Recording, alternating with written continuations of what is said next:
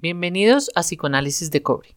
El día de hoy tenemos la segunda parte de la entrevista que hicimos con Fernando Gómez, en la cual profundizamos sobre la Escuela Americana de Psicoanálisis. Acompáñenos.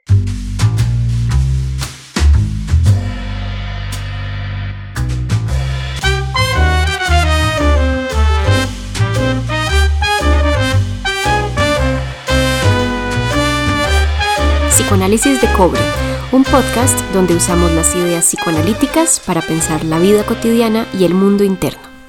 Fernando, con la claridad o con la aclaración que nos hicieron Berta y tú de que no se consideran estrictamente winnicottianos o estrictamente bionianos o autor, autorianos en general, eh, sí sabemos que ustedes han estado estudiando mucho en la escuela americana. Entonces, cuéntanos qué es eso, eh, empezando por americana, quiere decir norteamericana, estadounidense, quiénes entran ahí, por qué se caracteriza. Bueno, evidentemente sí hay unas em, determinantes geográficas que uno pudiera definir. Uno podría definir, por ejemplo, que con la migración que hubo Argentina antes de la guerra y durante y después de la guerra y de toda una cantidad de migración que hizo que se fundara la Asociación Argentina, allá hubo un semillero y un pensamiento que estaba unido y aislado. Estaba aislado porque Argentina estaba lejos de muchas partes, pero conjugó muchos autores que vinieron, que venían pensando desde Viena, desde Inglaterra, eh, desde Estados Unidos mismo, y general una escuela que uno puede hablar en un momento dado de un pensamiento argentino que se consolida en un momento dado y genera unas ideas. Eh, los franceses, ellos siempre piensan distinto y a veces tienen que decir lo mismo, pero lo tienen que decir de una forma diferente y ellos configuran otra forma de otro grupo de pensar y la barrera idiomática también funciona. El psicoanálisis alemán después de la Segunda Guerra, pues eso quedó como, como, como cerrado y también la barrera de la lengua después de la Segunda Guerra también bloquea. Pero, por ejemplo, hay un autor maravilloso que se llama Lorenzer o Mitzerlich, o gente que ha pensado mucho en Alemania y ya hoy eso debería permear más y las traducciones ayudarnos porque es bien interesante que Freud escribe en, alemán, pero él mismo tuvo la visión clara de que tenía que pasar a un idioma más claro y Jones lo convenció y entonces hoy el Freud oficial paradójicamente se lee en inglés. Y a veces hay temas en las que la traducción al inglés no es tan buena y uno encontraría que la traducción que hizo López Ballesteros al español a veces puede ser más fiel que al alemán, porque esa fue cuidada por don José Ortega, que tenía un vínculo con Alemania muy estrecho. Ahora, ustedes hablan de una escuela americana. No, escuela americana, ahí no, ahí está Norteamérica y Canadá, donde hubo psicoanálisis desde muy temprano. Freud fue en 1909 a la Clark University y ahí se funda la Sociedad de Nueva York, que fue como la primera que se junta, Jones va a Canadá y también funda algo en Canadá, y ahí empieza a haber como un, un desarrollo, porque el psicoanálisis se liga con la psiquiatría y el psicoanálisis en ese momento no hay medicación psiquiátrica ni nada, y era como lo que más ofrecía terapéuticamente eh, una ayuda, y eh, se vuelve un monopolio de los psiquiatras, y para ser psicoanalista en Estados Unidos durante mucho tiempo había que ser psiquiatra.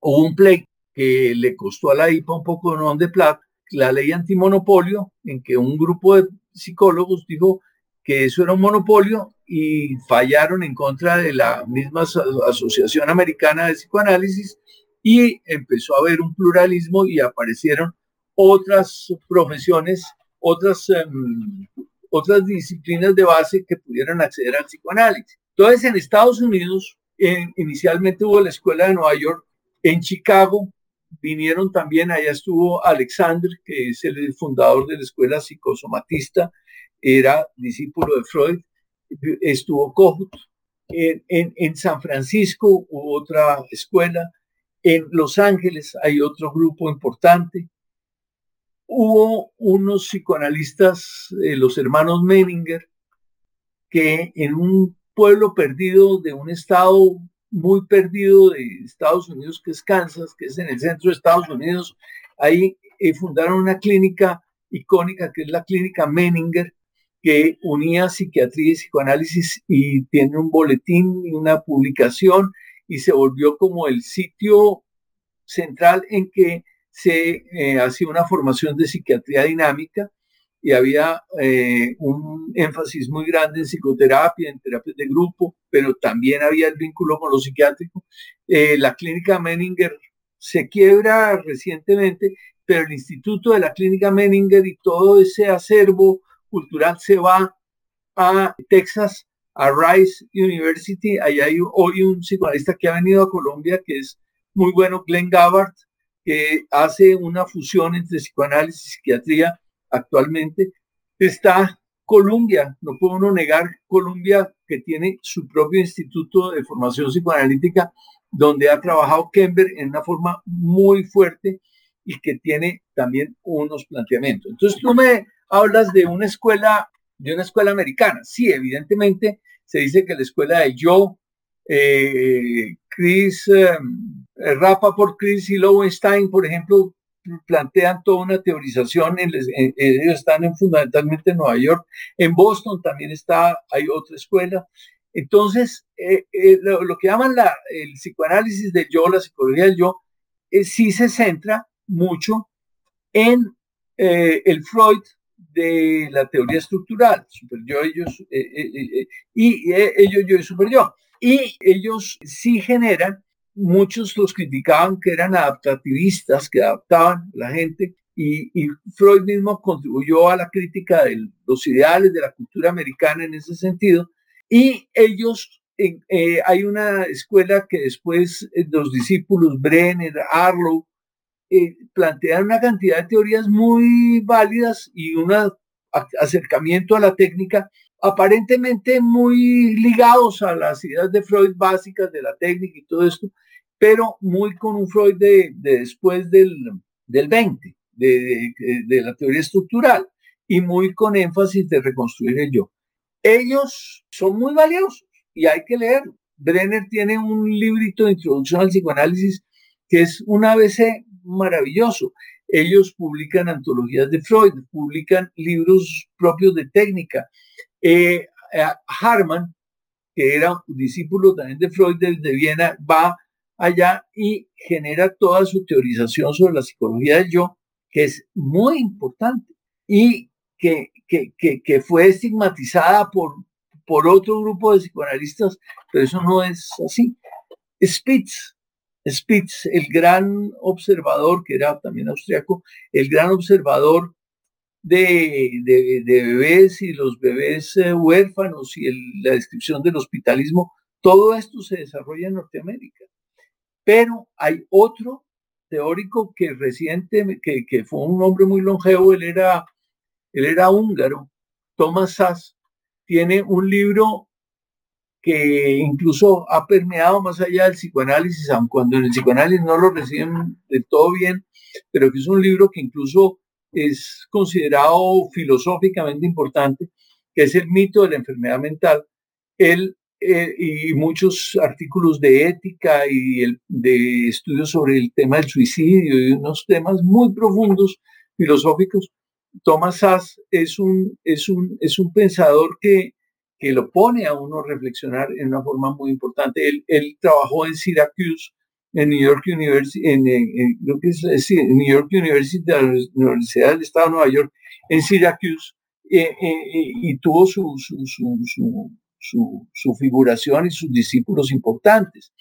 Kohut sale de Viena, la única vez que él vio a Freud fue el día que Freud eh, sale de Viena en tren el 38 y él dice que, que, se despidió de él y que Freud dice que le hizo una seña con, con su mano y después él logra huir, era también judío, y termina en Chicago. Él era neurólogo de base y eh, empieza a descubrir el psicoanálisis allá, se forma allá y genera su, su, posición desde el punto de vista, eh, incluso sus ideas surgen de la enseñanza del psicoanálisis en el Instituto de Chicago. En Los Ángeles, por ejemplo, invitó un tiempo a Avión, en la Escuela Psicoanalítica de Los Ángeles invitó un tiempo a Avión a que estuviera allá y a que diera seminarios y viviera allá, y no sé si él murió allá o no, pero él vivió una, en la última parte de su vida, vivió un tiempo allá y generó toda una, una escuela. Allá está, en, en eh, creo que en San Francisco estaba Leo Rangel.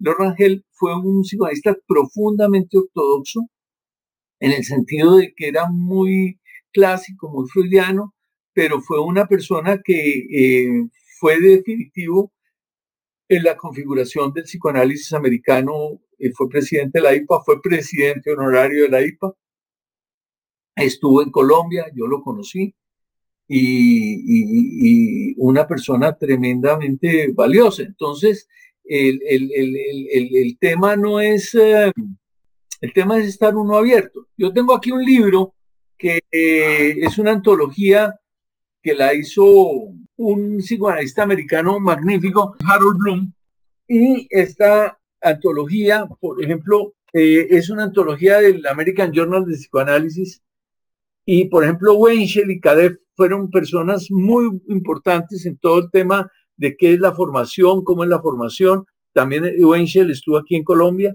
Van Spruill sobre el narcisismo, por ejemplo, todo el trabajo de Kember sobre el narcisismo. Greenacre sobre el tema de la reconstrucción. Margaret Mahler, por ejemplo, creo que está en Boston, en, el Mass General Hospital o en, el, o en la Universidad de Massachusetts o en el MIT. Y, Margaret Mahler hace toda una teorización sobre la infancia temprana y sobre la, el desarrollo temprano de la personalidad, distinto al de Klein, distinto al de Winnicott, distinto al de la misma Anna Freud. Por ejemplo, Ogden, que lo citaba el otro día Julio es otro personaje maravilloso. Stoller es sobre todo los temas de, género, por ejemplo. Eh, Arlo sobre, la sobre, la técnica propiamente, Brenner sobre la propia teoría de la técnica. En el, en el grupo de estudio que, que tenemos con Julio, estuvimos leyendo un librito de técnica de Brenner que es muy desconocido y fue un, un, librito muy enriquecedor con, con un acercamiento muy lindo a la técnica. No, fabuloso, Fernando, porque tenemos una sección en nuestro podcast que se llama Un clásico y un contemporáneo, que es, digamos, dependiendo del tema que estemos tratando en cada episodio, como brindar algunas referencias, digamos, principalmente bibliográficas, pero podrían ser también películas, bueno, distintas referencias de cómo pensar ese tema con autores clásicos y con unos más contemporáneos. Y creo que, que en realidad a lo largo de esta conversación han aparecido ambos los clásicos y los contemporáneos.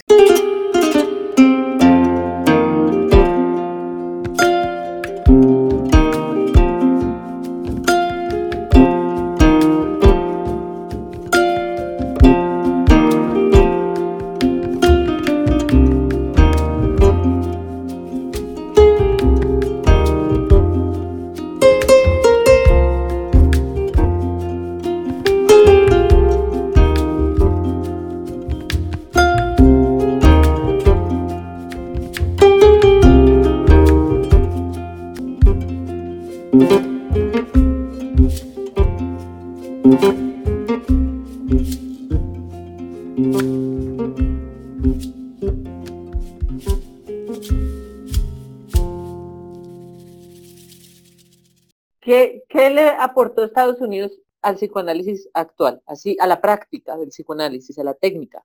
No, la pregunta es bien buena porque hay varios libros de técnica psicoanalítica que son prácticamente libros de texto que señalan una visión. Yo creo que aportó varias cosas. En una visión ortodoxa, el, el, cuidado por una técnica muy cuidada, muy, muy estricta. Hay una autora que no es psicoanalista, ella es periodista del New Yorker, que escribió, que ha escrito sobre temas psicoanalíticos y escribió un libro de difusión psicoanalítica describiendo qué es el psicoanálisis eh, y es muy buen el libro, ahorita no recuerdo, ella se llama Janet Malcolm y ella describe la vida de un psicoanalista en Nueva York y cuenta cómo funciona, cómo hace psicoterapia y cómo hace psicoanálisis. Entre otras cosas, les iba haciendo un paréntesis. El, cuando ustedes hablen psicoanálisis de cobre, el artículo del 18 de Freud, de eh, el oro del psicoanálisis y el cobre de la psicoterapia, eh, yo eh, difiere un poquito de, eh, bueno, Freud en ese momento lo que está planteando es de la importancia de que el psicoanálisis se abra, de que después de la guerra por los temas económicos, que es la crisis, que qué tan bueno, y él mismo también ha abierto un policlínico en Viena que era gratuito para hacer psicoanálisis, había una clínica psicoanalítica en Berlín también que era gratuita y que el psicoanálisis permea la sociedad. Entonces, este, este podcast, el nombre creo que es valioso. Entonces, que se relaciona el nombre con la actitud y con hacer una apertura. Entonces, la pregunta de Julio es, ¿qué le ha aportado a la técnica y a la actitud psicoanalítica del psicoanálisis americano? Uno, eh, hay un grupo de psicoanalistas como Grinson, como los hermanos Menninger, que han publicado unos libros de técnica psicoanalítica. Fennikel también estuvo emigró a Estados Unidos y, generó escuela allá, que tienen un, un, como un, Welder, Karen Horney, todos ellos tienen unos libros de técnica psicoanalítica que, eh, digamos, consolidan un quehacer en lo que yo hablé al principio de un quehacer con unos principios éticos normalizados. El otro aporte fundamental es la extensión del psicoanálisis a patologías que antes no se pensaba que pudieran tratarse. Frida, Fragman, Frida Fromm Reichmann, la mujer de, de, Eric Fromm, que ellos se separaron, fue de las pioneras en el tratamiento de la psicosis, en un sanatorio que se llama Austin Briggs. Y ella hizo todo, tiene unos libros sobre tratamiento de esquizofrénicos y maníacos depresivos con psicoanálisis. Entonces, el, el, poder mirar esto. Thomas Sass, cuando hace la crítica al sistema asilar y a la psiquiatría oficial americana de, asilo y de electrochoques y de todo esto, el, el, el Who's Who in the Cuckoo's Nest, es decir, el de la famosa película de Jack Nicholson, eh, Atrapado sin salida, creo que es el nombre en español, eh, que, que, que, obedece a toda esta postura antipsiquiátrica, con otro, un sociólogo que se llama Goffman, que critica el establishment psiquiátrico de la lucha contra esto. Por ejemplo, Thomas Sass es un abanderado. Kohut, al plantear la posición de no estigmatizar lo que se llama el narcisismo, sino tratar de entender esta postura eh, de personas que tienen un sufrimiento muy grande, pero genera una, una defensa en que hay una serie de rasgos que de pronto se vuelven eh, muy difíciles y que genera un acercamiento a ellos. Eh, todo el tema de la psicología temprana con Spitz y después Stern, eso todo es eh, un aporte del psicoanálisis americano. Entonces, desconocer el, el, Journal de la American Psychoanalytic Association y el, el Psychoanalytic Carterly, que fueron unas, son, han sido unas publicaciones absolutamente brutales, o, el eh, o la publicación que hace en Chicago, y ahorita se me va, eh, Greenstein en Chicago ah, tiene una publicación maravillosa, el, el, el anuario del, de, psicoanálisis de niños que, es un libro que se, produzca, se publica anualmente, es todo esos aporte de, de, la universidad. Ah, el, eh, otro punto es que el psicoanálisis en Estados Unidos se vincula con la universidad, se articula con la vida universitaria y con el, el establecimiento eh, de la enseñanza psiquiátrica en medicina y eso también hace que, que haya un, un, un desarrollo bien importante. Muchísimas gracias porque yo creo que eso permite que un estudiante se ubique y, sepa que no puede descartar de entrada una escuela, una corriente solamente porque Lacan dijo que los adapta. ¿no? Eh, hay un punto que es una pregunta que tú me has hecho que yo sí creo que para cerrar es importante hacer. Usted hizo la pregunta de que una persona que está interesada en el psicoanálisis, ¿qué, libros debería leer o qué autores debería leer antes de, meterse a hacer, bueno, uno fundamental es eh, hacer el psicoanálisis personal y no meterse a estudiar académicamente, sino vivirlo en sí mismo, es bien importante. Y en ese sentido, pues, buscará su mejor relación psicoanalítica con la persona que, que, ojalá encuentre que cumpla más o menos los parámetros que dijimos al principio. Pero si quiere leer, yo creo que es muy recomendable leer unas biografías.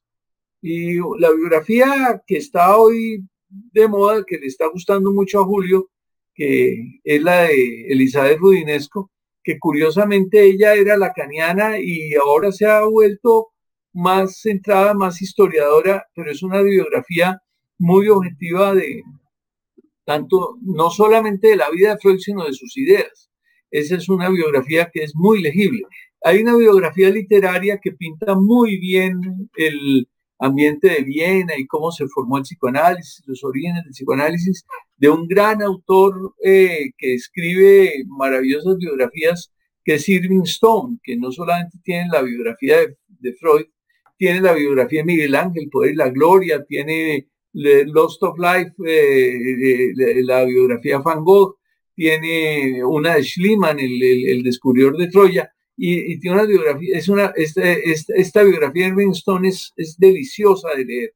Y iniciar con Freud, eh, la sugerencia es leer las conferencias de introducción y buscarse los artículos relativamente cortos, pero no, no meterse con el libro de los sueños de entrada, leerse más bien lo de los sueños, el resumen de los sueños, leerse, eh, ir leyéndolo poco a poco, pero sin pelear con él y sin forzarse y, mirando eh, los libros de, que hace Freud de difusión son claves. Y ya si quiere eh, buscar otros autores, por ejemplo, hoy hay un inglés maravilloso que editó las obras nuevas de Freud, la nueva traducción, que es Adam Phillips, que tiene libros de divulgación psicoanalítica maravillosos. Hay un libro que acaba de sacar Ciruela, incluso me lo, van a regalar, eh, me lo están mandando de España, creo que me llega hoy o mañana, que son los casos clínicos de Freud, con prólogo de Millás y con epílogo de otra persona, en que eh, hace una selección de fragmentos de los casos clínicos vistos desde el, desde el vértice literario. Que me hiciste pensar en este texto donde Freud se imagina cómo debería ser la formación de un psicoanalista la importancia que tiene, además de saber de psicoanálisis, saber de historia, de literatura, de arte, que eso es una postura, ¿no? Hay unos, yo he escuchado conversaciones como un buen psicoanalista tiene que saber de muchas cosas o no memoria, no deseo, no comprensión, no debería saber demasiado, sino saber escuchar al paciente. Pero de todas maneras, pues hay, hay esa tensión, ¿no? Siempre en las discusiones. Yo creo que, yo creo que algo que enriquece mucho la vida es eh, no solamente estar metido solamente en psicoanálisis. Hay psicoanalistas y hay personas que son de un solo tema y eso no los descalifica.